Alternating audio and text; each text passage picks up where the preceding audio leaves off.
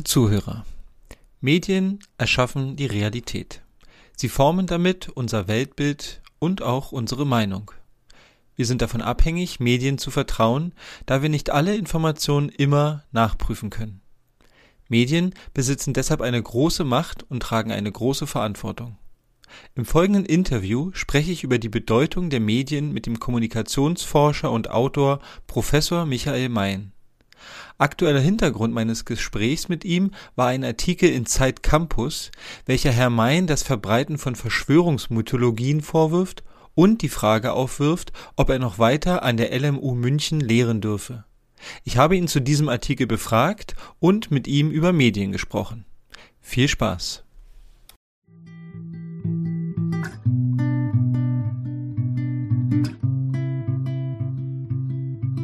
Also, herzlich willkommen zu einem äh, weiteren Gespräch. Und äh, in diesem Gespräch soll es um das Thema Medien und ihre Bedeutung für unsere Gesellschaft gehen.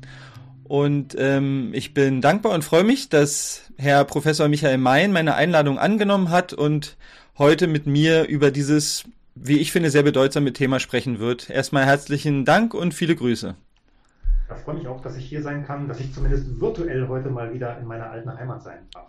Genau, wir sind sozusagen, ich bin ja kurz vor, kurz ähm, vor der Insel Usedom hier an der Ostsee und ähm, wir werden uns heute über dieses Thema unterhalten. Ich werde sie noch ganz kurz vorstellen und danach mal mit einer Frage beginnen und dann ähm, werden wir uns einfach mit diesem Gespräch in dieses Feld vortasten gemeinsam. Herr Professor Mein ist 67 geboren und ein deutscher Kommunikationswissenschaftler und Medienforscher und Bestsellerautor. 1988 begann er ein Journalistikstudium an der Karl-Marx-Universität Leipzig, das er 1992 abschloss. Er war Lehrbeauftragter, Lehrbeauftragter an den Universitäten Leipzig und Halle. Seit 2002 ist er Professor für allgemeine und systematische Kommunikationswissenschaft an der Ludwig-Maximilian-Universität München. Er ist an selbiger Uni außerdem Leiter des Instituts für Kommunikationswissenschaft und Medienforschung. Das haben meine Recherchen ergeben. Ja, nee, Leiter des Instituts bin ich nicht. Ich war mal Direktor des Instituts von 2003 bis 2006. Das ist so ein Posten, der rotiert. Muss jeder irgendwann mal machen, aber ich bin jetzt seit 15 Jahren nicht mehr rangekommen. Ah ja, alles klar, super. Danke für die Richtigstellung.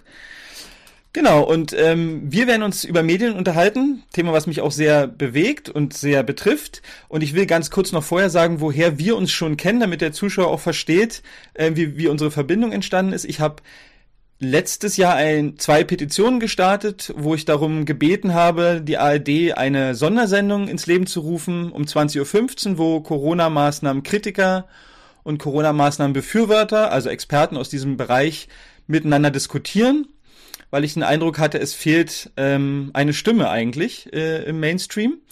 Und da gab es dann ein Zoom-Gespräch mit Redakteuren von verschiedenen ähm, Redaktionen im öffentlich-rechtlichen Rundfunk. Und Herr Mein war einer mh, der Gäste, die ich zu dieser Zoom-Konferenz eingeladen hatte, um dieses Thema zu diskutieren, inwiefern die Corona-Berichterstattung ausgewogen ist. Und daher kennen wir uns und da hat er mich dabei unterstützt, mich ähm, mit diesem Thema und den Redaktionsleitern zu befassen. So viel im Vorfeld. Bevor wir in, direkt ins Thema einspringen, frage ich meine Gäste sehr gerne, was sie eigentlich dazu bewegt hat, in das Feld, in dem sie jetzt so aktiv sind, überhaupt zu kommen oder zu gehen. Sie haben ja ähm, Journalistik studiert. Me meine Recherchen haben ergeben, dass es sie interessiert hat, Sportreporter zu werden. Und da war noch meine Frage, gab es da noch mehr Motivation, überhaupt sich dem Thema Journalismus zu nähern? Ich wollte sehr früh Sportreporter werden, habe schon in der ersten Klasse, damals auf der Insel Rügen, alle Sportberichte ausgeschnitten, die ich in den drei Zeitungen gefunden habe, die wir im Elternhaus abonniert haben, habe eigentlich alle Wettkämpfe von Skilanglauf bis, äh, bis zum Fußball oder zur Leichtathletik verfolgt und wollte damals, wie viele junge Menschen in der DDR, äh, Heinz-Florian Oertel nacheifern. Das war so der Fernsehsportmoderator im DDR-Fernsehen habe dann später Interviews geführt mit, äh, mit, mit vielen Journalisten, die ihn auch als Vorbild benannt haben. Habe dann äh, schon in der Schulzeit auch begonnen als Volkskorrespondent, so hießen damals freie Mitarbeiter, als Volkskorrespondent für die Ostsee-Zeitung zu schreiben und wollte eigentlich immer in den Sportjournalismus in dieser Zeit. Habe dann auch in der Umbruchszeit ab 91 für die Leipziger Volkszeitung gearbeitet in der Sportredaktion. Mir schien es dann aber relativ schnell langweilig zu werden, wenn man dann das dritte Mal den Leichtathletik-Weltcup hat und das dritte Mal, äh, weiß ich, irgendeine Meisterschaft. Und ähm, man hat dann auch gemerkt, dass der Sport in anderer war als in der DDR, kommerzieller, dass man plötzlich äh, Zugangsbedingungen hatte, um an Stars heranzukommen und mit denen Interviews zu führen. War also völlig anders, als der Journalismus in der DDR gewesen wäre. Insofern hat mich das dann irgendwann auch eher gelangweilt äh, in der Redaktion, da ähm, schien mir dann komisch, 40 Jahre jetzt diesen Dienst machen zu müssen und immer irgendwelche äh, Laufzeiten zu melden, Torschützen zu melden, ähm, jungen Millionären hinterherzulaufen. Ja, das, insofern war der Journalismus Berufswunsch dann in den 90ern irgendwann auch wieder weg. Mhm. Und ist dabei die Motivation gewesen, über etwas zu berichten, was von Interesse ist, was von Belang ist, was andere interessieren könnte? Also geht es darum, ich möchte Leuten von Dingen erzählen, die passieren, damit sie auch informiert sind? Ist das die Motivation gewesen dahinter? Ich glaube eher nicht. Also als Sportreporter ähm, war, glaube ich, einer meiner Wünsche damals rauszukommen, reisen mhm. zu können. Man fuhr ja dann mit oder wäre mitgefahren mit den vielen DDR-Stars, die es da gegeben hat. Ähm, wahrscheinlich war auch mein Wunsch, andere Leute zu unterhalten, mhm. selbst kreativ sein zu können äh, und sich mit den Dingen beschäftigen zu können, die einen selbst interessieren. Wahrscheinlich ist das ja äh, für viele Journalisten ein Motiv zu sagen, okay, ich bin jetzt zwar Sportler, aber nicht so gut, dass es bei Olympia zu Medaillen reicht, aber ich bin trotzdem dem Sport verbunden, indem ich über ihn berichte. Also so war letztlich auch Journalismus in der DDR. Das war eigentlich kein Journalismus, sondern war, heute würde man sagen, PR. Ich habe das immer als äh, politische PR definiert in meinen späteren Studien, weil man geholfen hätte, DDR-Sport zu popularisieren. Man hat sich also eher als Interessenvertreter der Sportler gesehen und weniger als Kritiker, als Kontrolleur. Wenn man sich heute wundert, warum es damals keine Dopingberichte und ähnliches gab, hat sicherlich auch damit zu tun, dass sich die Journalisten ganz anders gesehen haben, selbst ganz anders gesehen haben. Also die Öffentlichkeit über Dinge zu informieren, glaube ich, das war damals als junger Mensch nicht in meinem Kopf. Ähm, es gibt ein aktuelles äh, Ereignis ähm, im in der Medienlandschaft, was auch mit Ihnen zu tun hat, was mich auch erreicht hat, was ich heute ansprechen will und so als, als vielleicht als Aufhänger äh, nehmen möchte, um über Dinge zu sprechen, die damit zu tun haben, die aber genereller zu, zu deuten sind. Es gibt aktuell einen Artikel in der Zeit Campus, das ist ein Zeitableger für eher junge Leute, für Studierende, der plakativ die Frage stellt, warum sie als Professor der Verschwörungsmythen verbreite noch lehren darf. Ähm, ich habe mal geguckt, was Sie darüber schreiben. Das äh, zitiere ich jetzt einfach mal noch und dann können wir mal uns darüber unterhalten. Sie selber beurteilen den Artikel, über den wir auch reden können, wie folgt. Das Studentenmagazin der Zeit hat mir acht Seiten gewidmet, ein Stück der Marke Relotius. In Klammern, das Ergebnis steht vor der Recherche fest. Viele Sachfehler, Kontaktschuld, keine Argumente, nicht einmal Nachrichten wert. Meine Frage an Sie, welche Verschwörungsmythen verbreiten Sie denn eigentlich? Ja, das habe ich mich auch gefragt, habe auch in diesen acht Seiten versucht, äh, Verschwörungsmythen, Verschwörungstheorien zu finden, also Argumente zu finden, die diese These belegen und habe da nichts gefunden. Ähm, mein, äh, es ist für einen Kommunikationswissenschaftler schon sehr merkwürdig, derart prominent in die Öffentlichkeit zurückgerückt zu werden. Sie haben jetzt gesagt, ist ein Ableger der Zeit, Zeit Campus. Letztlich ist das das Leitmedium für den Hochschulbereich. Zumindest ist das der eigene Anspruch dieses Magazins mit einer Auflage von knapp 100.000 Exemplaren. Das wird also an den Universitäten gelesen, wird von jungen Menschen gelesen, die was mit Universitäten zu tun, hat, zu, zu tun haben. Man muss vielleicht noch dazu wissen, dass meine akademische Disziplin, diese Kommunikationswissenschaft, eher klein und eher weit unten stehend im akademischen Ranking ist.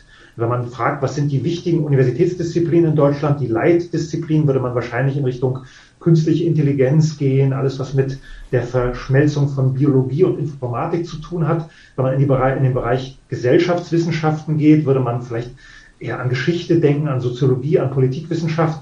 Viele wissen gar nicht, dass es auch Kommunikationswissenschaften in den Universitäten gibt, dass da irgendwie Leute studieren, die irgendwas mit Medien machen wollen. Insofern äh, ist das jetzt schon eher ungewöhnlich, dass so viel Platz äh, verwendet wird, ohne dass jetzt irgendwie äh, wissenschaftliche Leistungen, bahnbrechende Durchbrüche oder sowas da gewürdigt werden.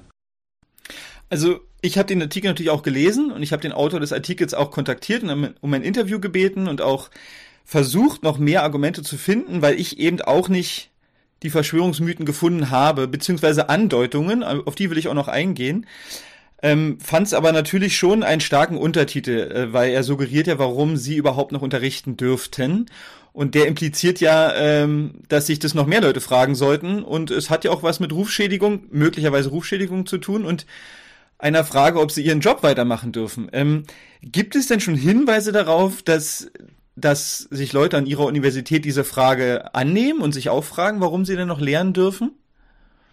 Ich weiß aus inoffiziellen Quellen, dass die Hochschulleitung sich sofort nach Erscheinen dieses Artikels damit beschäftigt hat aber offenbar auch deshalb beruhigt war, so sagt, sagt meine inoffizielle Quelle, äh, weil da jetzt irgendwie keine Argumente drinstehen, die nicht schon bekannt sind. Letztlich habe ich ja mit seit knapp zwei Jahren mit dieser Art von öffentlicher Wahrnehmung zu tun, mit äh, Texten, die in den Leitmedien erscheinen und an meiner Reputation zweifeln, meine Reputation untergraben wollen. Hm, zum Teil schreiben diese Leute voneinander ab. Mhm. So werden Fehler ähm, repliziert, immer weitergetragen. Also einer dieser Fehler ist zum Beispiel, dass ich in einer Vorlesung vor über einem Jahr angeblich auf ein Video von Ken Jebsen äh, verwiesen haben soll. Äh, das habe ich schon vor einem halben Jahr richtiggestellt in meinem Blog, darauf hingewiesen, dass, sie, dass es hier um den Wikipedia-Film von Markus Fiedler ging, der auf der Webseite von KenFM gehostet war, also um einen ganz anderen, ganz anderen Inhalt. Ich habe den Studenten, denen ich dieses äh, diesen Film von Markus Fiedler empfohlen habe, natürlich auch Kontext dazu geliefert. Äh, da wird dann einfach eine Folie aus meiner Vorlesung rausgenommen und gesagt, okay, der verbreitet dort äh, äh, oder wirbt dort für Ken Jebsen, diesen ganz schlimmen Verschwörungstheoretiker. Insofern hat es dann was mit Kontaktschuld zu tun, dass man äh, Beziehungen zwischen Menschen und Menschen konstruiert, bei denen, bei dem einen zumindest scheint ja offenbar in der öffentlichen Wahrnehmung klar zu sein, das ist jemand, der Verschwörungstheorien, Verschwörungsmythen verbreitet. Wenn der andere äh, auf, ein, auf ein Video verweist, was bei KenFM auf der Webseite stand, dann scheint er ja offenbar auch ein Verschwörungstheoretiker zu sein. Ja, und also ich finde es jetzt das Beispiel so interessant, weil es betrifft sie ja persönlich, aber auch gleichzeitig professionell. Also es geht ja, sie werden ja mit etwas angegriffen, würde ich es jetzt mal nennen, mit dem sie sich auch auf Metaebene beschäftigen. Also wir hören jetzt die Worte Kontaktschuld. Und gleichzeitig sind sie ja als Person ähm, im Blickfeld. Ja? Äh, und es ist ja meistens schwierig, mit der eigenen Profession sich selber zu betrachten, würde ich jetzt jedenfalls annehmen, oder das birgt ja ein Risiko. Ist es für Sie denn gut trennbar, wenn, wenn so ein Artikel rauskommt, zu sehen, aha, das sind sozusagen die medienwissenschaftlichen oder kommunikationswissenschaftlichen Aspekte und gleichzeitig zu merken, ja, aber es geht ja auch um mich und nicht um Mr. X oder Mr. Y? Das ist die Frage, ob man das überhaupt trennen muss. Ich glaube, ich habe durch diese öffentlichen Anfeindungen sehr viel darüber gelernt, wie Leitmedien funktionieren äh, wie Journalismus funktioniert. Und das sind äh, Dinge, die ich, man, man kann das in der Literatur nachlesen, man kann Menschen interviewen und das von denen hören. Wenn es einen selbst betrifft, glaube ich, dann äh, wird einem das noch sehr viel klarer, als wenn man nur aus Papier äh, oder Videoinformationen äh, schöpfen kann. Das ist letztlich auch nichts, was erst mit Corona begonnen hat. Ich habe äh, ab 2018, ab Herbst 2018 eine Lesetour gemacht mit einem Kollegen, mit dem ich ein Buch geschrieben habe über die kurdische Freiheitsbewegung, über Abdullah Öcalan, die PKK. Wir haben da 50 Stationen gehabt, ähm, wo wir in, in äh, Buchhandlungen, in Volkshochschulen, an Universitäten, in Gaststätten Vorträge gehalten haben, Lesungen gehabt haben und in, glaube ich, 40 dieser Stationen hatte ich diese Kontaktschuldvorwürfe. Schon damals ist mir vorgeworfen worden, dass ich für den Rubicon schreibe. Äh, schon damals sind mir beid, meine beiden Interviews äh, vorgehalten worden, die ich mit Ken Jebsen oder bei Ken Jebsen in seinem Studio geführt habe, wo es jeweils um Bücher ging, die ich geschrieben habe. Da sind uns Räume gekündigt worden, äh, Schlafplätze aufgekündigt worden. Ich kam einmal in einer Stadt an äh, und mir ist mittags gesagt worden, also da, wo du heute Abend schlafen sollst, da wollen dich die Leute jetzt nicht mehr, weil sie gehört haben, was du für schlimme Sachen machst. Dabei ging es aber nie um Inhalte, sondern immer um diesen Kontakt. Man kann doch nicht für Rubicon schreiben, man kann doch nicht äh, zu Ken Jebsen in dieses Studio gehen. Insofern ist das keine, keine neue Entwicklung hat sich jetzt nochmal zugespitzt, weil jetzt dann auch Leitmedien äh, darüber berichtet haben und in diesen äh, Chor eingestimmt haben. Mhm. Und dieses Thema Kontaktschuld ist sicherlich ein, also ein wichtiger Aspekt, ähm, der den Debattenraum, den wir haben, beeinflusst. Ja, also das lese ich jedenfalls auch so in Ihrem Buch, ähm, die Propagandamatrix, dass das gerade ein sehr einflussreicher, einflussreiches Handwerkszeug ja auch irgendwie ist, weil ich, es kann ja auch eingesetzt werden, wenn ich möchte, dass sich jemand diskreditiert wird, kann ich mit Kontaktschuld arbeiten. Das ist ja auch eine Technik. Und ähm, Sie haben es jetzt schon benannt, aber was, was macht's mit unserem Debattenraum, wenn es nicht um Inhalte geht, sondern darum, mit wem Herr Mayen schon mal irgendwann gesprochen hat? Das ist ein Problem. Das haben Sie, glaube ich, ganz, ganz gut jetzt schon benannt. Die Inhalte gehen verloren. Ich habe gerade, bevor wir uns hier unterhalten, den Faktencheck gelesen, den der Faktenfuchs des BR zu dieser Studie von Christoph Kuhbandner gemacht hat, wo er einen Zusammenhang zwischen äh, Impfungen und Übersterblichkeit versucht, ähm, zunächst mal in die Diskussion zu bringen. Und dann geht es in diesem Faktencheck des Faktenfuchses erstmal um die Kontakte, die Christoph Kuhbandner hatte.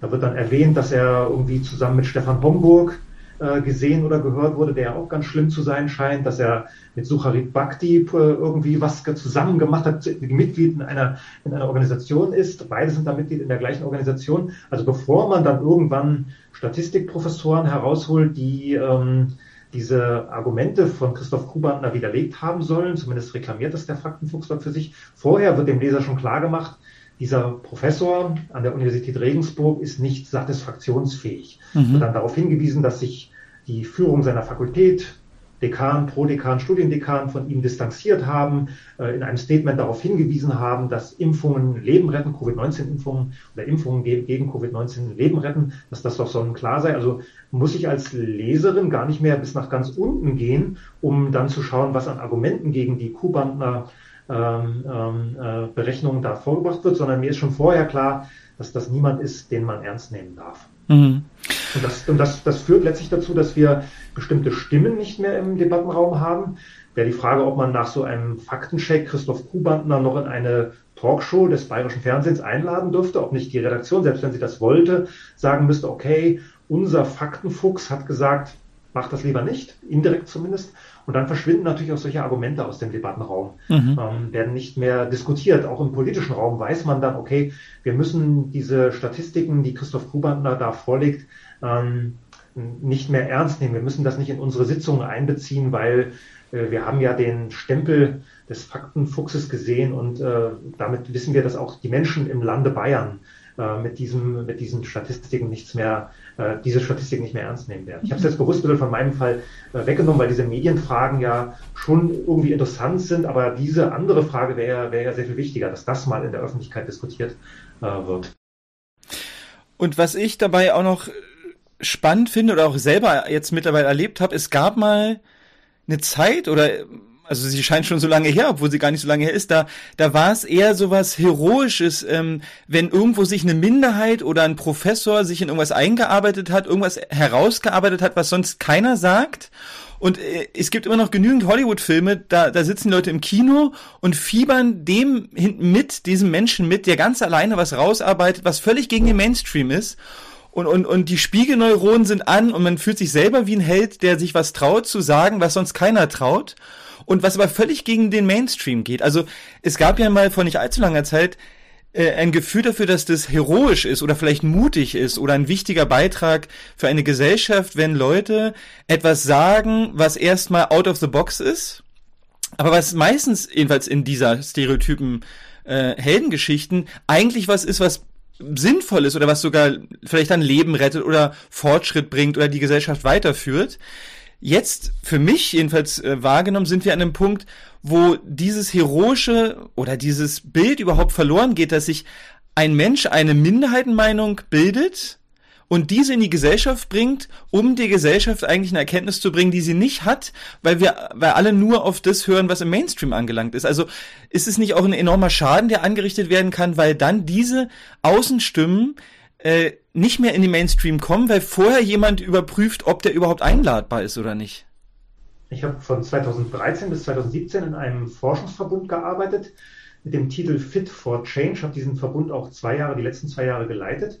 Da ging es darum, das Resilienzkonzept, was wir so aus der äh, aus, den, aus der Psychologie kennen, äh, was auch bei, in Therapien angewendet wird, dieses Resilienzkonzept auf soziale Systeme zu übertragen. Bei Resilienz geht es ja darum, dass wir mit äh, Störungen oder mit unerwarteten Ereignissen umgehen können, mit Störungen umgehen können, mit denen wir nicht gerechnet haben. Wie schafft man es, war da die Fragestellung, dass ein soziales System, sagen wir eine Redaktion oder eine Firma oder auch eine Partei, äh, dass die weiterarbeiten können, obwohl was passiert ist, mit dem sie nicht gerechnet haben. Mhm. Und eines unserer Ergebnisse war, dass man Querdenker braucht. jede Organisation muss Menschen haben, die man auf den ersten Blick eigentlich nicht zu brauchen glaubt, mhm. weil sie Dinge machen, die, äh, die, wie Sie jetzt gerade gesagt haben, out of the box sind. Die stören in jeder Sitzung, bringen immer wieder Fragen auf, äh, arbeiten vielleicht auch an anderen Lösungswegen. Aber dann, wenn eine Störung kommt, mit der man nicht gerechnet hat, dann kann man auf deren Wissen zurückgreifen. Das war äh, disziplinübergreifend unser Befund. Es war also von, von Wirtschaftswissenschaft über Jura, Politikwissenschaft bis zu Soziologie und Medienforschung hatten wir da eigentlich alles vertreten. Mhm. Äh, wenn man dann heute sieht, wie mit äh, diesem ähm, Label Querdenken umgegangen wird, dann sieht man, was sich in der Gesellschaft geändert hat. Und wir haben also 2017 auf unserer Abschlussveranstaltung dafür geworben, dass jede Organisation sich solche Leute leistet. Betriebswirtschaftlich ja zunächst mal nicht einzusehen, warum man Menschen beschäftigen soll, die keinen erkennbaren Beitrag zum, zur Bilanz leisten. Aber äh, das war wichtig, dass man die für solche Fälle hat. Auch einen zweiten Lösungsweg zu haben, wenn man Lieferketten hat, die halt äh, von, von tausend Dingen abhängen können und, und keinen Plan B kennt, dann bricht man zusammen, wenn irgendwas passiert, was mit, mit, mit dem man nicht gerechnet hat. Das war so einer dieser Befunde. Ich fand das jetzt immer auch im Rückblick noch interessant, wenn ich an diesen Forschungsverbund Fit for Change äh, zurückdenke. Mhm. Ja, das ist ein, also ist, für mich ist auch ein ganz wichtiges Thema, was ich hier nochmal hervorheben will. Ähm, also ich aus meiner beruflichen äh, Sicht habe gelernt, dass äh, wenn ein Mensch in ein System kommt, das ist da meistens eine Gruppe, der mit dieser Gruppe nichts zu tun hat, ist seine Perspektive erstmal die wertvollste auf ein Problem, weil die Gruppe meist schon äh, schwarze oder blinde Flecken entwickelt hat und eigentlich auf die Genialität des Außenstehenden sogar angewiesen ist und deswegen ist es hoch wertgeschätzt wird. Und was Sie jetzt beschreiben, ist ja eigentlich was ähnliches, ähm, sich dieses Potenzial zu gönnen, weil es für ähm, also für Veränderungen oder für positive Entwicklung wichtig ist. Und wenn wir jetzt mal auf diesen Artikel, also da bleiben. Jetzt haben wir ja hier in Ihnen vielleicht eine Stimme, die was sagt, was nicht Mainstream ist. Und ähm, jetzt steht auch in diesem Artikel, dass sie eigentlich gefragt, also dass Interviewanfragen gab an sie, äh, um herauszufinden, was meinen sie denn eigentlich, aber diese Interviewfragen wurden verneint von ihnen, so zitiere ich den Artikel. Ist es denn so, dass der Autor jetzt dieses Artikels, könnte auch ein anderer sein, ja, ähm, dass der dann losgezogen ist, um herausfinden zu wollen, was sagt denn diese Minderheitenmeinung denn, was hat die denn zu erzählen oder wie läuft es ab, wenn sich dieser Autor meldet und, und vielleicht wissen will oder will der überhaupt wissen, was da, was da zu finden ist bei der anderen Person? Das wäre für mich guter Journalismus, ne, dass man in seinem Redaktionsbüro sitzt, eine Idee hat und dann rausgeht und sich überraschen lässt von der Wirklichkeit. So mhm. habe ich Journalismus kennengelernt, selbst in der DDR. Ich habe ja 85 als Volontär bei der Ostsee-Zeitung gearbeitet und war jeden Tag aufs Neue erstaunt, was ich alles lernen konnte über diese Welt auf der Insel Rügen. Da habe ich mit interessanten Menschen gesprochen, die irgendwelche Ideen hatten, die Erfahrungen hatten, die jetzt mit meinen Erfahrungen so überhaupt nichts zu tun hatten und habe mich eigentlich so als Übersetzer gesehen, als Vermittler von diesen Erfahrungen. Ich erzähle den Menschen, die nicht die Möglichkeit haben, den ganzen Tag Interviews zu machen, draußen rumzufahren, Dinge zu beobachten. Diesen Menschen erzähle ich, was ich gesehen habe, was ich spannend fand. Und ich bin immer davon ausgegangen, dass das andere dann auch spannend finden werden. Wenn ich zu solchen Interviewreisen gegangen bin, habe ich, habe ich äh, äh, also immer auch versucht, meine Interviewpartner gut aussehen zu lassen. Weil jeder, ich habe versucht, jeden zu verstehen in den Beweggründen, die ihn zu seinen Handlungen, seinen Einstellungen gebracht haben und habe dann versucht, diese Menschen zu porträtieren. Das wäre für mich, glaube ich, das Allerschlimmste gewesen, wenn, oder ist manchmal passiert, das war dann das Allerschlimmste, wenn sich so ein Mensch bei mir gemeldet hat und gesagt hat, Herr Mein, boah, da haben Sie mir aber jetzt was, was eingebrockt, was ich gar nicht so leicht wieder auslöffeln kann. Hier bei diesem, bei diesem Journalisten war es so, dass er mir eine Anfrage geschickt hat. Er schreibt in seinem Text, es wären zwei gewesen. War eine, äh, eine, eine Mail, äh, wo der Tenor des Artikels vorgegeben war. Manche der Formulierungen, die in den Fragen, die er mir geschickt hat, standen, finden sich jetzt ein Vierteljahr später auch in diesem Text. Ich habe dann eine Weile überlegt, habe mir auch die Webseite dieses Journalisten angeschaut, ob ich nicht trotzdem mit ihm reden soll, in der Hoffnung, Dinge richtigstellen zu können, obwohl meine Erfahrung im Umgang mit dieser Art von Journalismus sagt, dass man das nicht kann. Dass also aus solchen Interviews einzelne Passagen herausgenommen werden, die in die Geschichte passen, die schon vorher feststand und dann da entsprechend eingebaut werden und der Journalist sagen kann, ja, ich habe doch mit ihm gesprochen. Ich habe also diesen Teil der Sorgfaltspflicht erfüllt heißt ja immer, man muss auch die andere Seite hören. Ich habe den also gefragt, habe sogar ein Interview mit ihm geführt und trotzdem komme ich zu diesem Schluss, der hier aber meiner Meinung nach schon vorher feststand. Dann hatte ich noch kurz die Hoffnung, okay, wenn ich keine Statements liefere, dann sieht die Redaktion vielleicht ähm, den Wert dieses Stückes als nicht mehr so hoch an und verzichtet auf eine Publikation. Mich haben mehrere Leute angeschrieben, die das genauso gemacht haben, die ähnliche Fragen bekommen haben und darauf verzichtet haben, hier äh, einzustimmen in diesen Vernichtungschor oder Rufmordchor, würde ich es fast nennen. Ähm, man sieht, dass sich vier Menschen gefunden haben, die bereit waren, äh, das Spiel dieses Journalisten mitzuspielen. Und was, das heißt also in diesem und es ist ja nur ein Beispiel für viele, diese Journalisten oder in dem Fall vielleicht bei diesem Artikel geht es darum, ich habe eine Meinung, die will ich eigentlich ähm, präsentieren, die will ich äh, veröffentlichen und es ist, ich habe eigentlich kein Interesse daran, ob das stimmt, was ich denke oder nicht. Also da fehlt ja eigentlich so eine grundlegende menschliche Haltung von, ich könnte mich auch irren. Das fehlt Neugier, glaube ich. Das fehlt Neugier mhm. auf die Wirklichkeit.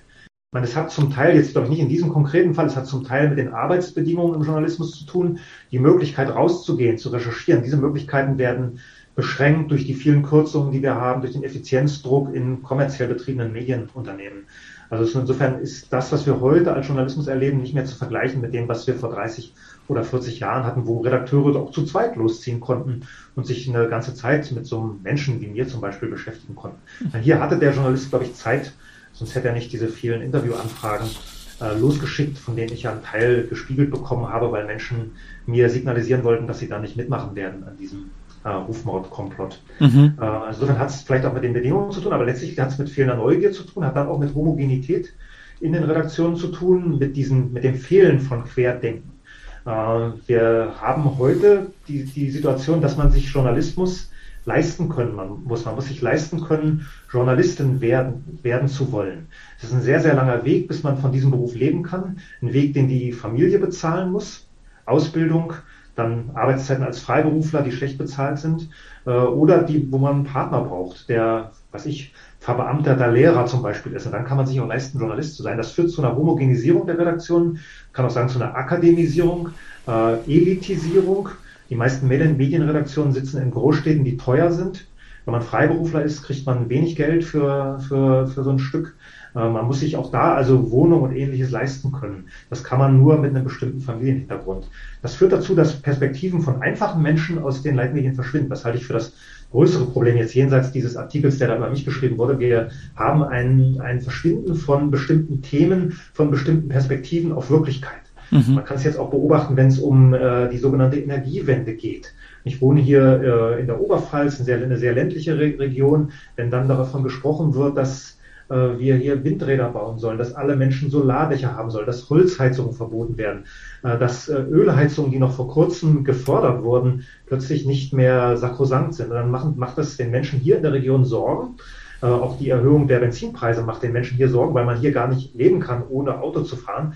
Also in meinem Dorf kommt der Bus zweimal. Einmal, wenn er die Schüler morgens abholt und dann, wenn er sie mittags wieder zurückbringt. Mhm. Äh, man kann hier gar nicht ohne Auto. Das ist natürlich für großstädtische Milieus vollkommen unvorstellbar. Mag das aus deren Perspektive vollkommen normal sein, dass sie eine bestimmte Sicht auf die Energiewende vertreten, ist aber aus der Perspektive der Menschen, die anders leben, ähm, äh, nicht so normal.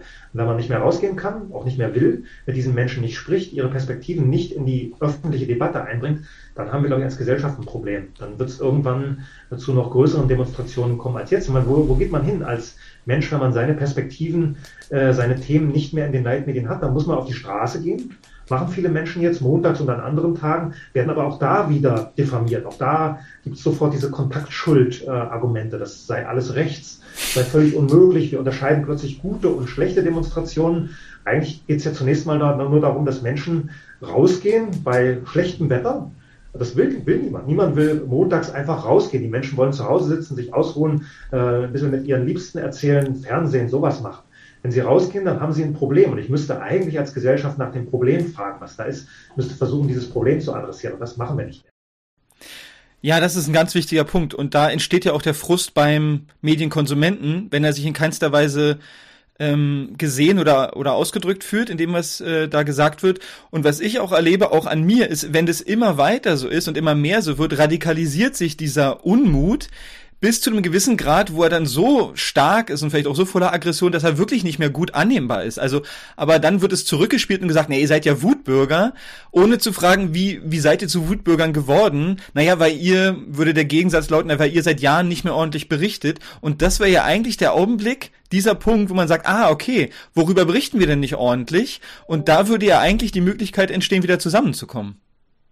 Ja, klar, wird, würde. Ne? Man, ich habe gerade ein, ein, schönes Buch gelesen, das in den USA in den Nullerjahren geschrieben wurde, wo dieser Mensch, der 40, 50 Jahre USA-Geschichte als direkt Beteiligter beurteilen kann, wo er beschreibt, wie das in der Vietnamkriegszeit war und wie es dann in der Zeit des Zweiten Irakkrieges ab 2003 gewesen ist. Vietnamkrieg, Proteste an den Universitäten.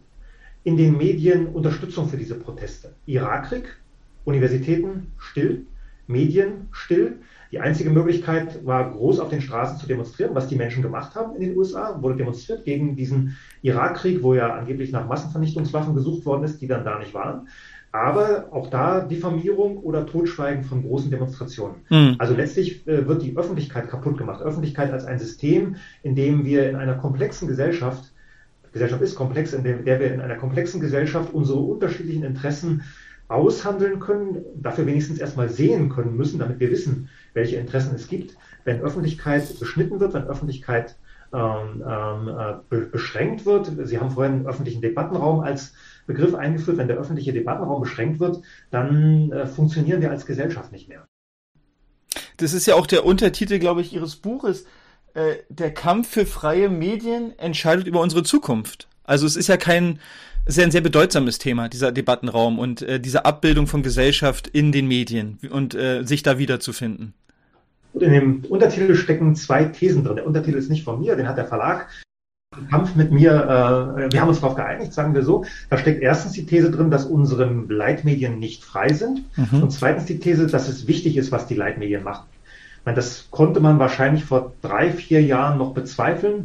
Ich habe ja schon erzählt, welchen Platz meine akademische Disziplin in der Hierarchie der Universitäten hat, also eher weit unten, auch weil Medien so ein Thema zu sein schienen wie Wetter und Fußball.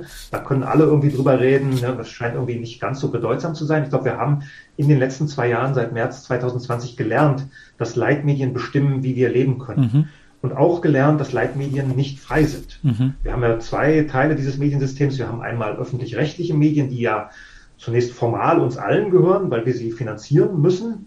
Dann, wenn wir da genauer reinschauen, das haben wir beide ja auch erlebt in diesem Gespräch, was Sie erwähnt haben mit den mit den äh, Chefredakteuren der öffentlich-rechtlichen Rundfunkanstalt. Wenn man genauer reinschaut, sieht man, dass da doch große Abhängigkeiten von der Politik äh, zu beobachten sind. Und wir haben den zweiten Teil, kommerzielle Medien, die in der äh, Corona-Krise, weiß gar nicht, ob das Wort Krise dafür noch angemessen ist, in der Corona-Katastrophe äh, weggerückt sind von dem kommerziellen, von der kommerziellen Ausrichtung und sich viel, viel stärker an die Politik angebunden haben, weil sie gemerkt haben, dass ihnen äh, eine wichtige Einnahmequelle, Anzeigen, langsam verschwindet, dass diese Quelle langsam verschwindet, dass aber andererseits die Quelle Politik bereitsteht, äh, solche Lücken zu füllen, äh, über Anzeigenkampagnen, über direkte Subventionen. In der Schweiz gab es ja gerade letzten Sonntag diese Abstimmung, wo überraschenderweise das Medienpaket der Schweizer Regierung abgelehnt wurde, also die direkte Förderung von Medien durch den Staat abgelehnt worden ist. Da gibt es also offenbar eine Sensibilität für das Problem, was machen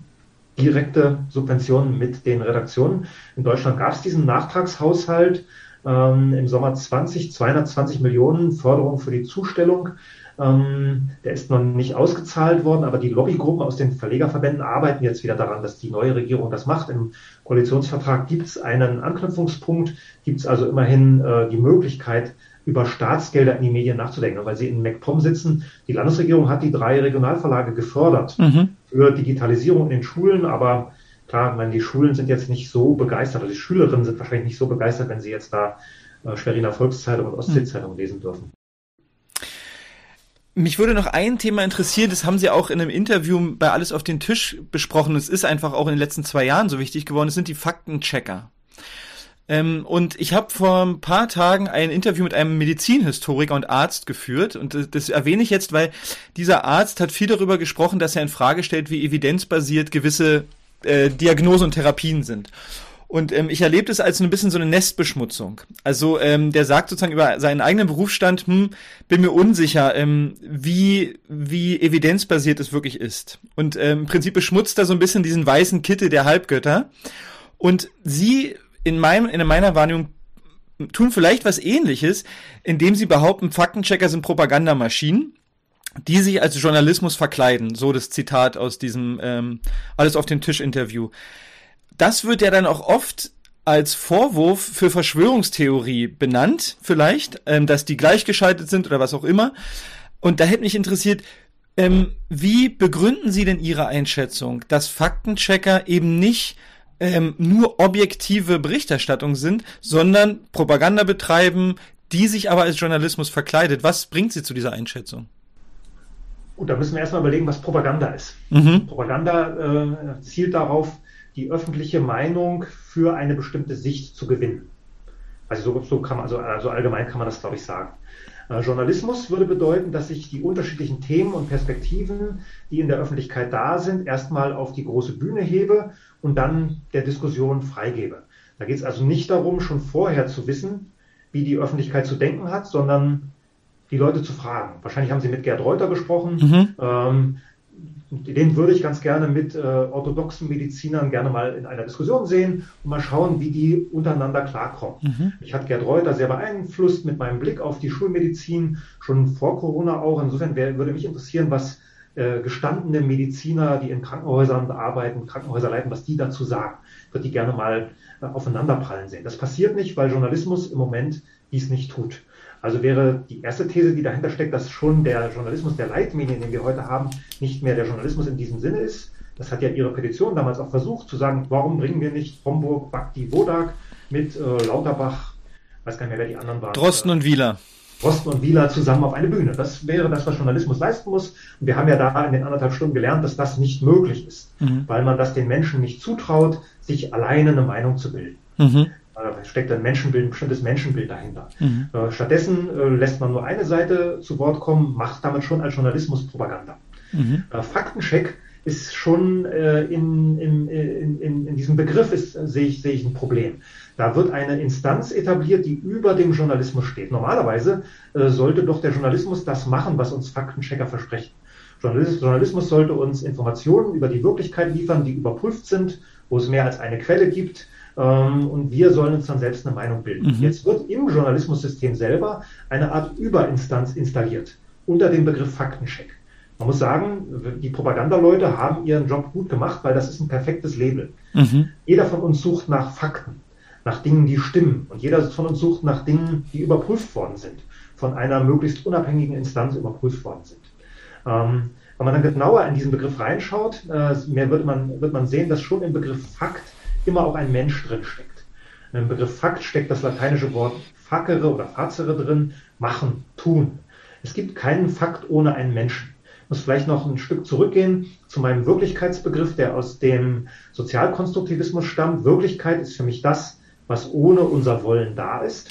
Dieser Sturm, der jetzt gerade an der Ostsee genauso tobt wie bei mir in der Oberpfalz, der ist ohne unser Wollen da.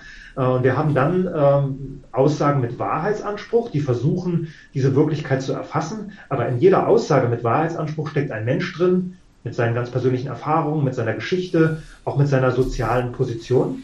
Und deshalb ein Problem, wenn ich nur bestimmte Milieus in den Journalismus reinbringe. Die haben eine bestimmte Perspektive auf Stürme die sich aber notwendigerweise in so einer Großstadt unterscheidet von dem, was wir jetzt gerade als Sturm erleben. Wir mussten überlegen, wie wir dieses Interview möglichst störungsfrei auch in Sachen Ton rüberkriegen, weil der Wind hier einfach an den Häusern ruckelt. In der Großstadt merke ich das gar nicht so, mhm. der Landsturm. Es dann fallen auch keine Bäume auf Landstraßen und ich komme nicht ins, ins nächste Dorf. Also die Perspektive auf diese Wirklichkeitssturm unterscheidet sich äh, je nach sozialer Position. Deshalb ist der Anspruch, den der Begriff Faktencheck vermittelt, nicht, einzuhalten, nicht einzuhalten. Ich habe ja schon diesen Faktencheck zu Christoph Kuhbandner erwähnt, der äh, zwar Statistikprofessoren als Autoritäten heranzieht, aber die Antwort, die Christoph Kuhbandner der Redaktion geschickt hat, nicht berücksichtigt.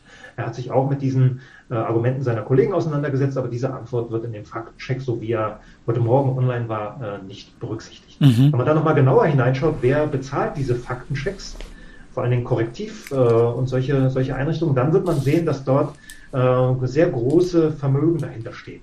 Wenn ich jetzt sehr viel Geld hätte äh, und Pläne hätte, für was auch immer, das kann eine Investition sein, das kann ein Bildungsprojekt sein, also eine, ich kann, kann ein Bauprojekt sein oder ein Bildungsprojekt, was immer ich vorhabe. Ich weiß, dass ich das heute nur schaffen kann, wenn ich in der Öffentlichkeit Zustimmung bekomme, Legitimation bekomme oder zumindest keine negative Berichterstattung bekomme. Also werde ich, wenn ich sehr viel Geld habe, in den Journalismus investieren, möglichst sogar in solche Faktenchecker-Firmen investieren, weil die ja suggerieren die Wahrheit. äh, liefern zu können. Und ich habe dann für dieses Interview mit Volker Bruch ähm, in diese Finanzierungsunterlagen hineingeschaut. Das ist alles transparent, liegt alles offen da. Man kann sich in dieses International Fact-Checking Network hineinlesen, kann gucken, wer da Geld gegeben hat und wird dann dort die Stiftung des eBay-Gründers Omidyar finden, der da seit 2015 äh, jede Menge Geld hineingepumpt hat, damit dieses International Fact-Checking Network, zu dem unter anderem Korrektiv gehört, wachsen konnte, entstehen konnte. Mittlerweile bezahlen die Digitalmedien äh, diese Faktenchecker-Firmen, also Facebook, YouTube, Twitter und so weiter, die dann äh, Warnhinweise äh, anbringen und äh, dafür sorgen, dass manche Sachen im Algorithmus runtergedimmt werden, dass Shadowban passiert, dass kann Kanäle gelöscht werden. Insofern fließt das Geld mittlerweile aus den Digitalkonzernen, aber die Anschubfinanzierung kam von der Omidyar Stiftung. Mhm. Wobei man diese Faktenchecker korrektiv nochmal unterscheiden muss von äh, dem, was äh, der Faktenfuchs macht, weil das ist eine Redaktion innerhalb des Bayerischen Rundfunks, die aus unseren äh, Gebühren bezahlt wird und uns erzählt, was wir für die Wahrheit zu halten haben. Auch der Faktenfinder der Tagesschau funktioniert ganz ähnlich. Und für mich hat es ähm, hat es so ein bisschen was wie dieser Claim, die Wissenschaft. Also die äh, Follow the Science, folgt der Wissenschaft, folgt dem Faktencheck. Also es wirkt auf mich ähnlich, dass, dass jemand versucht zu programmieren, hier ist die Wahrheit, ähm, folg einfach dem, was wir sagen und es nochmal hervorhebt, indem er es nicht einfach Journalismus nennt, sondern Faktencheck. Aber es ist irgendwie so ähnlich wie im Corona-Narrativ herauszustellen, hier ist das, was richtig ist, folg einfach dem, wir wissen, was zu tun ist. Ja, wenn man meine Definition von Wahrheit annimmt, muss man nicht, aber kann man ja machen. Also Wahrheit ist eine Aussage, die mit der Wirklichkeit übereinstimmt, mit dem, was ohne unser Wollen da ist. Dann ist klar, dass wir immer Wahrheiten haben werden, mhm. äh, weil wir unterschiedliche soziale Positionen, unterschiedliche Erfahrungen haben. Dann können wir uns nur im öffentlichen Streit der Wirklichkeit annähern. Geht mhm. gar nicht anders. Faktencheck beendet diesen Streit, weil er sagt, so ist es, so mhm. habt ihr das zu sehen. Ähm, das kann nicht unser Anspruch sein an gesellschaftliche Aushandlungsprozesse. Und, und zu diesem, genau zu diesem Punkt bin ich auch mit dem Herrn Dr. Reuter gekommen, aber in der Medizin. Also das, ich habe ich hab ihm gesagt, na ja, es kommt, es gibt ja zwei Seiten. Es gibt ja den Faktenchecker, der seine Wahrheit, also seine Wahrheit ähm, publiziert, aber es gibt ja auch das Publikum dazu. Und beim Arzt ist es genauso. Es gibt einen Arzt, der denkt, er müsste irgendwas machen, aber es gibt ja auch den Menschen, der kommt und will, dass der andere was tut. Und wir sind ja jetzt hier auch in einer Situation, wo ich immer, also natürlich kann man sich angucken, wie arbeiten Faktenchecker, wie sind sie finanziert und ich finde das alles total richtig. Und auf der anderen Seite gibt's ja den, der es konsumiert und sich danach ausrichtet. Und ähm, ich habe manchmal den Eindruck, als würden Leute auch danach suchen, wie sie beim Arzt nach einer Antwort suchen, dass er jetzt sagt, was zu tun ist, dass Leute vielleicht auch vermehrt äh, gar nicht wollen, also vielleicht haben ja sogar die Leute, die bei uns in der Zoom-Konferenz saßen und gesagt haben, das wäre eine Überforderung, vielleicht stimmt es ja sogar auf eine Art und Weise. Das ist natürlich eine, also eine Frage, die müsste man diskutieren, aber ich glaube, dass es keine komplett falsche Analyse ist zu sagen, es gibt wahrscheinlich genügend Menschen, die wollen eben nicht nach getaner Arbeit um 20.15 Uhr zwei völlig verschiedene Meinungen sich anhören und sich dann noch Gedanken machen müssen. Also ist nicht die andere Seite, der Konsument, auch müssen wir uns nicht auch anschauen, wieso will der jetzt vom BR Faktencheck die Wahrheit haben? Warum liest er sich nicht zwei Artikel durch zu dem Thema und schaut sich sein eigenes Bild zu machen? Da stecken jetzt mehrere Sachen drin in der Frage. Menschenbild. Mein Menschenbild sagt, ich traue den Menschen zu, sich selbst einen Reim auf ihr Leben zu machen. Mhm. Also ich vertraue den Menschen, wenn sie nur die Informationen bekommen, äh, die nötig sind, um sich einen Reim machen zu können, dann werden sie das tun können. Da steckt zweitens die Situation drin, in der wir solche Leitmedien konsumieren. Ja, es ist richtig. Wir sind abends müde und wollen uns nicht mehr anstrengen müssen. Das ist vollkommen normal. Deswegen finanzieren wir Journalismus. Das ist der einzige Grund, warum Rundfunkgebühren oder Rundfunkbeiträge legitim sind. Wir delegieren diese Arbeit, uns äh, die Wirklichkeit erschließen zu müssen, die delegieren wir an Profis, die den ganzen Tag nichts anderes zu tun haben. Das ist okay. Aber diese Profis müssen uns dann trotzdem ähm, äh, über gesellschaftliche Kontroversen so informieren, dass wir in der Lage sind, zwischen Gerd, Gerd Reuter und Schulmediziner zum Beispiel abwägen zu können. Was nämlich auch drin steckt in Ihrer Frage, ist der Wirkmechanismus. Warum sind Leitmedien so wichtig? Warum muss man sich überhaupt damit beschäftigen? Letztlich steckt da drin, dass wir vielleicht selbst der Meinung sind, dass wir in der Lage wären, ähm, Wirklichkeit zu erkennen, uns einen Weg zu bahnen bei all dem, was wir finden. Wir trauen es aber den anderen oft nicht zu. Mhm. Äh, in, meiner, in meiner Disziplin gibt es ein schönes Wirkkonzept, das heißt Influence of Presumed Influence. Einfluss von angenommenen Einflüssen. Wir gehen also selbst davon aus, dass wir immun sind gegen Medienwirkungen, weil wir aufgeklärte Bürger sind. Die anderen, da sind wir uns aber nicht so sicher. Wenn die Tagesschau sagt oder der Faktenfuchs sagt, Christoph Kubantner müsst ihr nicht ernst nehmen, dann nehmen wir an, dass die anderen da draußen auch denken, okay, den müssen wir nicht ernst nehmen. Diese Übersterblichkeitsthese, die müssen wir gar nicht diskutieren, weil kein anderer da draußen diese These diskutieren wird. Ähm, bei Niklas Luhmann heißt dieses Konzept Gedächtnis der Gesellschaft. Das, was in den Leitmedien kommt, ist das, woran wir bei jedem Gespräch anknüpfen können. Was wir bei jeder Konversation voraussetzen können. Wir können nicht voraussetzen, dass sich die müden Menschen, abends müde Menschen auf der Seite der Universität Regensburg darüber informieren, wie ein Psychologieprofessor äh, diese Statistiken sieht. Das schaffen wir nicht. Mhm. Äh, aber das, was in den Leitmedien kommt, im Faktenfuchs zum Beispiel, das, das können wir bei den anderen voraussetzen. Leitmedien liefern uns auch eine Moral. Sie sagen uns, was geht in dieser Gesellschaft und was geht nicht. Der Faktenfuchs zu Christoph Kubantner sagt, wir haben nicht zu diskutieren, ob äh, äh, Corona-Impfungen, Schutzimpfungen eine, eine Übersterblichkeit verursachen. Da ist ganz klar die Moral, das ist kein Thema, über das wir diskutieren. Diese Impfungen retten Leben. Das ist die Botschaft, die man aus dem Faktenfuchs entnehmen kann. Also weiß ich, wenn ich rausgehe, mich in die Kneipe setze, äh, mich unter Unbekannten bewege, dass ich besser nicht dieses Thema aufmache, bevor ich herausgefunden habe, wie die anderen das sehen. Das führt zur Wirkung von Leitmedien. Ich glaube, wenn die Leitmedien anders wären, wenn zum Beispiel die Podiumsdiskussion oder diese Talkshow zustande gekommen wäre, die Sie in Ihrer Petition äh, verlangt hätten, dann hätten wir in der Gesellschaft eine ganz andere Atmosphäre gehabt. Dann wäre es nicht so leicht möglich gewesen, Menschen auszugrenzen, die Fragen stellen. Das ist ja, niemand kann, kann diese Dinge im Moment wissen. Das sind alles auch medizinisch neue Dinge, die da probiert werden. Niemand kann wissen, was damit in zehn Jahren sein wird. Deswegen müssen wir es diskutieren, müssen den größtmöglichen Sachverstand auf die größtmögliche Bühne holen. Genau das wird aber nicht gemacht. Aber damit hat, haben ja Medien in meinem Verständnis auch eine Verantwortung dafür, wie der Dialog in der Gesellschaft abläuft. Also wenn Medien etwas vorleben oder den Ton angeben vielleicht sogar, dann ähm, sickert es in die Gesellschaft und es wird gesellschafts- oder es wird gesellschaftlich akzeptiert, etwas als Verschwörungsmythiker äh, auszugrenzen oder ein gewisses Thema ist sofort verknüpft mit Antisemitismus oder Rechts. Also somit wird ähm, im Prinzip der Gesellschaft, also in meinen Augen dann auch geschadet, wenn äh, klar ist, dass das darf nicht gefragt werden oder das darf, das darf nicht gesagt werden. Weshalb ja ich auch finde, dass diesen Medien so eine große Verantwortung zukommt.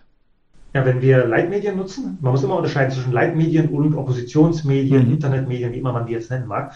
Wenn wir Leitmedien nutzen, dann beobachten wir Definitionsmachtverhältnisse. Mhm. Das ist ein schönes Konzept von Ulrich Beck, einem Soziologen, Definitionsmachtverhältnisse. Wer hat es geschafft, seine Sicht auf die Wirklichkeit in die Tagesschau zu bringen, in die Süddeutsche Zeitung zu bringen, in die Zeit zum Beispiel zu bringen. Mhm. Ähm, und danach richten wir unser weiteres Verhalten aus. Menschen wollen überleben, Menschen müssen klarkommen, Menschen müssen äh, wissen, was droht mir, wenn ich bestimmte Thesen öffentlich äußere.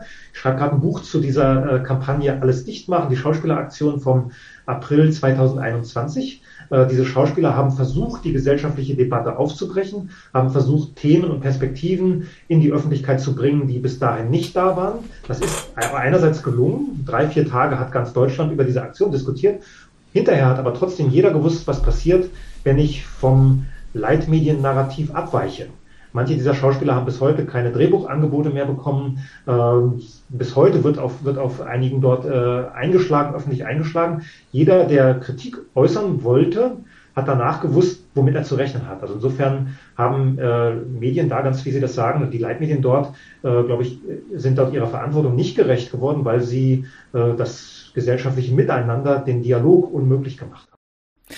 Gibt ja noch eine Weiterführung von alles dicht machen, alles auf den Tisch, ähm, was erstaunlicherweise, ich erlebe jetzt nicht viel Medienpräsenz über alles auf den Tisch, weil da ja viele Stimmen äh, auch zu Wort kommen dürfen. Also ist sozusagen weitergegangen.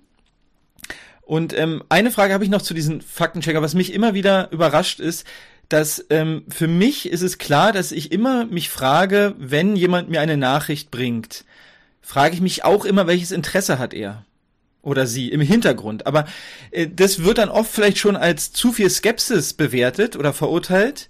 Und für mich ist es aber ganz normal, weil ich denke mir, jeder hat irgendein Interesse. Das ist auch per, per se jetzt nichts Schlechtes, finde ich. Aber ich habe den Eindruck, viele Menschen ähm, kreiden das schon an, wenn ich sage, na ja, wahrscheinlich hat der Bayerische Rundfunk nicht ein Interesse daran, dass die Corona-Schutzimpfung stark hinterfragt wird. Und das ist dann aber schon das geht schon in den Bereich, naja, du, du siehst ja überall Verschwörungen. Und ich frage mich, was ist der Mechanismus, ich weiß auch nicht, ob Sie es beantworten können, aber ich, ich frage mich immer, was ist der Mechanismus, der Menschen davon abhält, sich generell erstmal zu fragen, hm, welches Interesse könnte hinter dieser Nachricht stecken? Weil ich habe zum Beispiel einen Onkel, der liest russische Medien, der liest die Berliner Zeitung, der liest Rubicon, der liest alles, der liest in drei, vier verschiedenen Sprachen. Und immer wenn ich mit ihm spreche, sagt er mir, na ja, dann lese ich halt die Russen, dann weiß ich auch, ich weiß ungefähr, was die wollen, dann lese ich die Berliner Zeitung, ich weiß ungefähr, was die wollen, und irgendwo dazwischen finde ich dann so für mich, was wahrscheinlich da passiert. Und ich habe den Eindruck, dieses Verständnis, dass jede dieser Medien irgendein Interesse auch vertritt oder wenigstens einen Blickwinkel hat, auch eine Voreingenommenheit hat, allein diese grundlegende Haltung scheint nicht oder scheint vielleicht gar nicht mehr Mainstream zu sein. Ist das so oder wie nehmen Sie das wahr? Da passt Ihr Onkel ja zu meinem Menschenbild. Äh, wir haben ja gerade diese Debatte um RT Deutsch, um diesen Fernsehkanal, der da nicht senden darf. Ich denke auch mal, mein Gott, warum soll man nicht RT Deutsch gucken können? Jeder weiß, woher das Geld kommt. Und ich kann dann natürlich die Nachrichten entsprechend lesen, wenn ich weiß, dass hat der Kreml bezahlt. Man weiß jetzt nicht genau, wie die, äh, wie, der, wie die Einflussmöglichkeiten da sind, aber es ist klar, dass da nichts gemacht wird, was den Interessen Russlands widerspricht. Umgekehrt kann ich, könnte ich da aber aus erster Hand erfahren, wie Russland gerade die Welt sieht über so ein deutschsprachiges, über so einen deutschsprachigen Fernsehkanal. Das müsste eine sich demokratisch nennende Gesellschaft locker aushalten können. Ich glaube, ein Problem ist die Berufsideologie, die der Journalismus äh, sich selbst äh, erzählt oder die, äh, die, dieses Narrativ, was der Journalismus sich selbst gegeben hat, was davon ausgeht, dass man dort objektiv sei, äh, neutral sei, unabhängig sei. Äh, keines dieser Adjektive trifft zu. Über Unabhängigkeit haben wir jetzt nicht so groß geredet, aber es ist klar, dass äh, Gelder irgendwo herkommen, dass politische Einflussmöglichkeiten über Aufsichtsorgane da sind. Ähm, neutral kann kein Mensch sein. Selbst wenn ich noch so viele Stimmen höre, bleibe ich als Journalistin nicht neutral. Objektivität funktioniert auch nicht, haben wir wenigstens angetippt am Beispiel Fakt. Und genau wie es keine Fakten ohne Menschen gibt, gibt es auch keine Aussage in irgendeinem Text ohne Menschen. Deswegen würde ich dafür plädieren, ähm, dass wir neue Qualitätskriterien für den Journalismus benennen. Meine beiden im Moment favorisierten wären Transparenz. Das ist genau das, was Sie angesprochen haben. Ich möchte wissen, wer ist das? was haben diese Leute studiert. Ich lese dann manchmal, dass Leute, äh, Journalisten bei uns studiert haben am Institut und sich dann nach kurzer Recherche qualifiziert zu Medizinthemen äußern können. Ich bin dann überrascht. Ich selbst würde mir das nicht zutrauen, auch nach vielen Jahren an der Uni zu fachfremden Themen derart Stellung zu nehmen. Ähm, das wird da aber gemacht. Ich würde dann äh, gerne wissen, wer, wer hat abgesagt bei den Recherchen. Und wenn man diesen Text aus der aus Zeit Campus nochmal nimmt, der da über mich geschrieben hat, ich weiß ja äh, von einigen Leuten, dass sie abgesagt haben weil sie die Tendenz des Artikels äh, nicht unterstützen wollten. Warum wird sowas dann nicht transparent gemacht? Ähm, das wäre also ein Kriterium.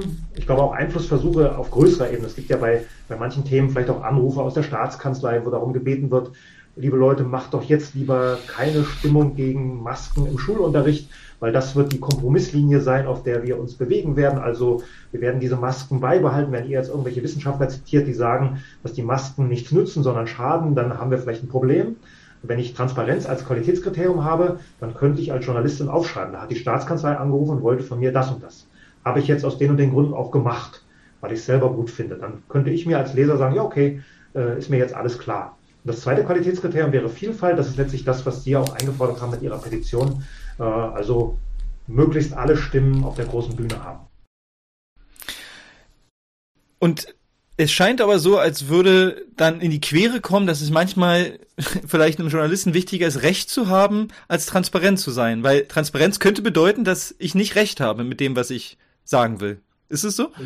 Na gut, ich habe ja auch viel Kontakt mit Journalisten, die zum Teil diese Berufsideologie internalisiert haben. Mhm. Die glauben, dass die vielen Diskussionen, die sie in den Redaktionen fühlen, führen, dass die Expertise, die in den Redaktionen zweifellos da ist, äh, dass das allein schon garantiert, dass sie Objektivität zumindest anstreben können, dass sie tatsächlich sowas wie Neutralität, Unabhängigkeit hinbekommen.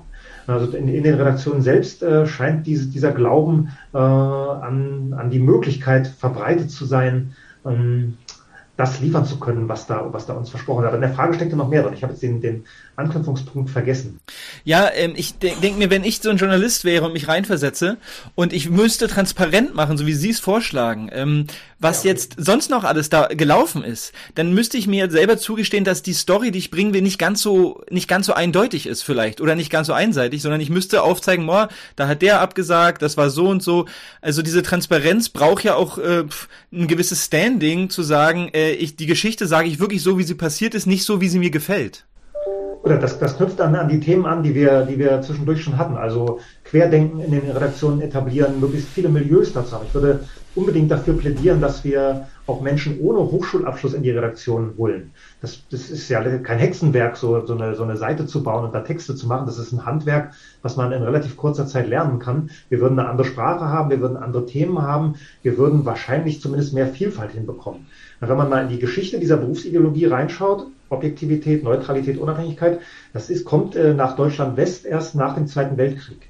Ich habe in meiner Dissertation über die Weimarer Zeit geschrieben, über Leipziger Presse in der Weimarer Zeit, ein völlig äh, abseitiges Thema. Da gab es in der Stadt, je nach Zeitpunkt, wo man reinschaut, fünf bis sieben Tageszeitungen und jeder in der Stadt hat gewusst, dass jede dieser Zeitungen Sprachrohr für ein bestimmtes Milieu ist. Mhm. Also völlig klar, dass ich bei der DVP-Zeitung, Deutsche Volkspartei, was anderes finden werde als bei der KPD-Zeitung.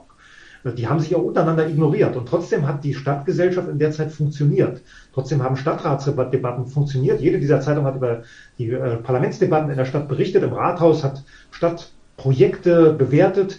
Es gab also diesen, diesen Diskurs, aber mit einer ganz anderen Berufsideologie, wo immer klar war, wir haben parteiische Zeitungen, weil die Parteien oder parteinahe Mäzene diese, diese Blätter finanzieren. Mhm. Also insofern kann es auch einen anderen Journalismus geben. Die Idee Objektivität hat auch damit zu tun, Publika maximieren zu können, weil ich dann keinen ausschließe, hat aber vor allen Dingen, glaube ich, damit zu tun, dass ich die Lenkung, die durch äh, politische und wirtschaftliche Interessen verfolgt, verschleiern kann. Wenn ich behaupte, ich bin unabhängig, ich bin objektiv, dann fragen Leserinnen und Leser vielleicht gar nicht mehr nach all den persönlichen Kontakten, die da zwischen Politik, Wirtschaft und Medien bestehen. Mhm. Und mittlerweile, das ist der, der, der Vorteil dieses Schweizer Referendums zum, Medien, zum, zum Medienpaket, mittlerweile sind ja viele dieser Dinge auch tatsächlich öffentlich.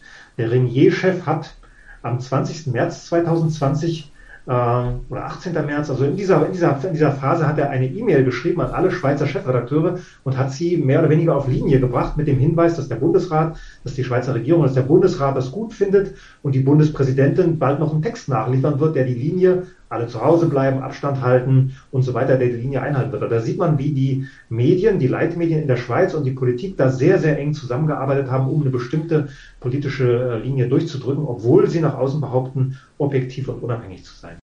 Ja, das Interview habe ich gesehen, also wie er das äh, selber sagt. Das Interview ist das eine, das, das, äh, da hat er ja gesagt, dass er seine Redaktion auf Linie gebracht hätte. Regierungen unterstützen, egal in welchem Land wir sind, egal was die Regierung gerade macht wir brauchen jetzt Unterstützung. Gibt eine zweite E-Mail äh, aus dem März 2020, wo er alle anderen Schweizer ah, ja. Medien per Du und in sichtlich vertraulicher Weise mit Hinweis auf Konsultationen mit der Regierung darauf äh, verpflichtet, seinen Kurs, den Renier-Kurs mitzufahren. Also ich finde es ein total wichtiges Thema äh, mit dieser Vielfalt, die Sie angesprochen haben, dass diese Vielfalt ermöglicht wird, weil das ist aus meinem Beruf heraus auch immer mit das Wichtigste, dass äh, jede Stimme gehört wird und ich finde auch das Menschenbild für mich auch sehr sympathisch, dass ich glaube auch immer, dass sich Leute eine Meinung bilden können. Ich glaube nicht, dass sie einen Oberlehrer brauchen, der ihnen sagt, wo sie lang zu gehen haben, aber da gibt es wahrscheinlich verschiedene Ansichten dazu. Bevor wir, also ich würde Sie gerne noch kurz noch fragen, was, was können wir machen? Was sind so Ideen? Haben Sie auch schon benannt, finde ich auch gut. Was mich als bisschen jüngere Generation auch beschäftigt in diesen Themen, die Sie auch schon angesprochen haben, ist, ob Sie und inwiefern Sie obwohl es auch ein großes Thema ist, aber vielleicht kann man dazu was sagen äh, in, in Kürze. Was tun die sozialen Medien oder der Medienkonsum, der sich ja verändert hat, auch von dem, wie Sie Medienkonsum vielleicht noch gelernt haben? Sind wir jetzt bei einem anderen Medienkonsum angelangt? Ich denke mal an 20-Jährige. Ne? Ich, ich war letzten Montag auf einer Demo, weil ich da gerne öfters bin, und da redet eine ältere Frau, 75, Ärztin in Ruhestand, und redet davon, dass das, dass das Kapital, das große Kapital der Pharmaindustrie in die Medizin gerät und dort Interessen vertritt, ja. Und da schreien dann 20-Jährige von der Gegendemo mit Flüstertüte dieser Frau ins Wort und sagen, ja, das Großkapital, das darf man nicht sagen, das ist dann schon eine Verschwörung und, und ich frage mich dann, ich wäre fast drüber gegangen und habe gesagt, kannst du bitte diese alte Frau einfach ausreden lassen? Sie ist dreimal so alt wie du, aber und ich will es auch nicht pauschalisieren, wir sind alle unterschiedlich, aber kann man, können Sie Trends erkennen, die damit zu tun haben, wie Menschen, die jetzt 20, 30 sind, Medienkonsum gelernt haben in, in, in ihrer Jugend? Das ist auch wieder eine große Frage. Ähm, also wenn man es auf den Journalismus bezieht, äh, haben wir einen sehr äh, viel äh, schnelleren Generationswechsel erlebt durch das Eindringen der sogenannten Digital Natives. Äh, wir haben heute das Phänomen, dass wir selbst im Zeitungsbereich Einzelartikel vermarkten müssen als Redaktion, wenn ich wir sage. Mhm. Die Redaktionen vermarkten Einzelartikel auf digitalen Plattformen. Äh, das führt dazu, dass alte Redakteure, nicht 75, sondern 55 vielleicht, gegenüber den neuen Leuten im Nachteil sind, gegenüber den jüngeren Leuten, die ganz normal sich den ganzen Tag auf Instagram und Twitter zum Beispiel bewegen. Ähm, deswegen haben wir einen Generationswechsel erlebt, der deutlich schneller abgelaufen ist, als es normalerweise der Fall gewesen wäre, hat auch äh, zu dieser Homogenisierung in Redaktionen geführt. Es gab äh, natürlich Stellenabbauprogramme, die ältere Menschen vorzeitig in Ruhestand geschickt haben, aber es gibt auch neue Fähigkeiten, die die Alten nicht mehr haben und deshalb der neuen Generation nicht mehr beibringen konnten, was früher mal guter Journalismus war. Normalerweise wachsen ja junge Leute in so eine Redaktion rein. Heute kommen sie und bringen die Fähigkeiten mit, die die Redaktionen brauchen, um ihre Texte zu vermarkten. Mhm. Ein zweiter Punkt ist, dass Twitter eine Art neuer Oberchefredakteur für alle Redaktionen geworden ist. Ähm, wenn auf Twitter ein bestimmter Trend festgesetzt wird durch viele Likes, Retweets und so weiter, dann kann ich auch dann als Redaktion kaum dagegen angehen, wenn ich, äh, wenn ich das gerne möchte. Mhm. Twitter bestimmt, wen ich in Talkshows einladen kann. Twitter skandalisiert, wenn ich Gäste einlade, die nicht genehm sind. Wenn man dann schaut, wer ist auf Twitter, dann ist das eben nicht diese 75-jährige Ärztin. Es ist auch nicht die Verkäuferin und der Busfahrer. Die haben nicht den ganzen Tag Zeit, Tweets zu verfolgen, zu retweeten, zu liken. Die machen das schon mal am Abend. Die gucken sich ein Katzenvideo an. Das liken sie dann vielleicht auch gucken sich vielleicht auch mal eine Rede einer Ärztin an, aber sind nicht permanent dabei. Also wird von jungen Menschen in ganz bestimmten Milieus bestimmt, was in der Öffentlichkeit geht und was nicht geht. Insofern bestimmt dieses Nutzungsverhalten auch, was in den Leitmedien gemacht werden kann. Äh, und dazu kommt dann, glaube ich, diese permanente Ablenkung über diese Geräte, die einem ja immer wieder erzählen, was jetzt gerade wichtig sein soll, die einen davon abhalten, sich mit seiner eigenen Situation zu beschäftigen, die einen auch davon abhalten, zum Beispiel bei solchen Demonstrationen mal mit Menschen zu reden, mit denen man sonst nicht reden würde. Man bewegt sich permanent in relativ kleinen, homogenen Blasen und bekommt gar nicht mehr mit, was um einen herum passiert. Das ist also jenseits von Journalismus auch ein Problem, äh, das diese digitalen Medien mit sich bringen. Ich habe, äh, wir haben noch nicht gesprochen über die Trusted News Initiative, die ich auch erst nach, äh, nach der Fertigstellung meines Buches da entdeckt habe, wo die großen Digitalkonzerne wie YouTube, Twitter, Facebook, Google sich mit Nachrichtenagenturen, Rundfunkleitmedien, Printleitmedien zusammengeschlossen haben und seither bestimmen, was im, zumindest im westlichen Teil dieser Welt äh, für Wahrheit zu halten ist. Da geht es vor allen Dingen um Impfen und es geht vor allen Dingen um Informationen zu dieser ähm, äh, zu diesem Coronavirus, mhm. wo man sich jeweils zu bestimmten neuralgischen Zeitpunkten, äh, März 2020, Dezember 2020, Erstzulassung von Impfstoffen in Großbritannien, wo man sich da entschieden hat, alles abzuwehren, alles zu delegitimieren, was die Gefährlichkeit des Virus in Frage stellen konnte, was die, den Nutzen der Impfung in Frage stellen könnte und was zum Beispiel alternative Behandlungsmethoden in den Vordergrund rücken könnte. Das führt dann zu einer großen Homogenität, wenn man die Rolle bedenkt, die äh, die Digitalplattformen auch für ganz normale redaktionelle Vorgänge haben. Mhm. Ich habe neulich mal mit jemandem von der Berliner Zeitung gesprochen und ihn gefragt, warum, warum da zum Teil ja mehr Vielfalt zu beobachten ist, nicht nur bei diesem Thema, sondern auch bei Russland zum Beispiel. Und eine Antwort, die man überprüfen müsste, die gebe ich jetzt einfach mal ungeschützt wieder. Eine Antwort war, dass der Verlagsleiter sich dort nicht dafür interessiert, was auf den Digitalplattformen wie Twitter mhm. gerade läuft sich also nicht dafür interessiert, was der Tagesspiegel, die Tagesspiegel-Redaktion gerade zu dem zu sagen hat, was die Berliner Zeitung macht. Also das ist super interessant und ich habe das jetzt in den letzten zwei Jahren auch verfolgt. Ich bin gerade auch auf mehreren Plattformen gesperrt, was das angeht. Ähm, aber was ich auf jeden Fall noch nie erlebt habe, ist auf, also so sehr ist auf diesen Plattformen der Hass und ähm, das gegenseitige gar nicht verstehen wollen. Also da, da, da, da passiert etwas, dass ähm, für mich ist es teilweise eine Entmenschlichung, aber ich würde es nicht generell für diese Plattform sagen, dass ähm, es immer weiter rückt, den anderen auch verstehen zu wollen oder sich wenigstens die Mühe zu machen zu sagen, also es gibt wahrscheinlich einen Grund, warum er so denkt, wie er denkt. Eigentlich würde ich mich dafür interessieren. Meine subjektive Wahrnehmung ist, dass das eher weniger wird, indem man viel von diesen Plattformen benutzt und was meiner Meinung nach auch noch weniger wird, ist das, was wir angesprochen haben sich Gedanken zu machen, diese Nachricht, die da auf mich zukommt, von wem ist die, wer finanziert die und ist dann weiteres Interesse dahinter. Diese Langsamkeit vielleicht auch ist, glaube ich, in dem Medienkonsum viel schwieriger als noch mit nicht ähm, sozialen Netzwerken.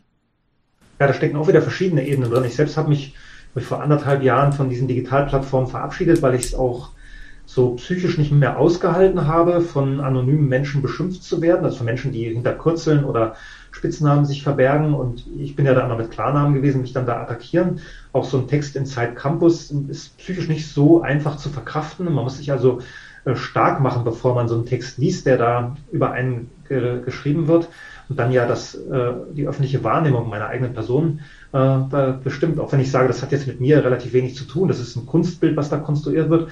Trotzdem ist es psychisch nicht so einfach. Also deswegen bin ich zum Beispiel raus aus diesen Digitalplattformen. Andere sagen, nein, darf man nicht. Man muss gerade dort, wo, äh, wo am Ende entschieden wird, was geht und was nicht geht, muss man äh, präsent sein. Stefan Homburg macht das ja zum Beispiel sehr erfolgreich, hat da auch eine, eine große, große Followerzahl. Weiß nicht, wie er jetzt mit Kommentaren da umgeht, ob er das sich anschaut, was dann dazu äh, geliefert wird, oder ob er so abgeschirmt wird von seiner Blase, dass die äh, das selber erledigen und da mit, äh, mit äh, Gegenmeinungen umgehen können. Vielleicht, vielleicht funktioniert das da so. Also klar, also das, das Problem ist ja auch, dass wir uns da permanent auch an, an neue Sprachcodes anpassen müssen. Mhm. Fand ich jetzt ganz interessant, diese, diese Beobachtung von der Demo mit dem Großkapital, was man nicht mehr nennen darf.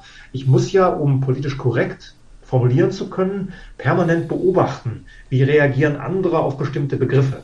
Ist jetzt Großkapital schon antisemitisch? Oder kann man das noch machen? Äh, muss ich da vielleicht ein Sternchen oder einen Doppelpunkt einbauen, um noch korrekt zu sein? Oder reicht das schon wiederum nicht mehr? Muss ich mehr Zeichen einbauen? Ich bin also permanent äh, damit beschäftigt, Sprachcodes zu beobachten, sollte mich doch aber eigentlich mit den Menschen in, meiner, äh, in meinem Umfeld beschäftigen, äh, sollte mich auch selbst hinausbegeben und im Tun äh, Dinge erfahren, statt immer nur auf diese Geräte zu starren.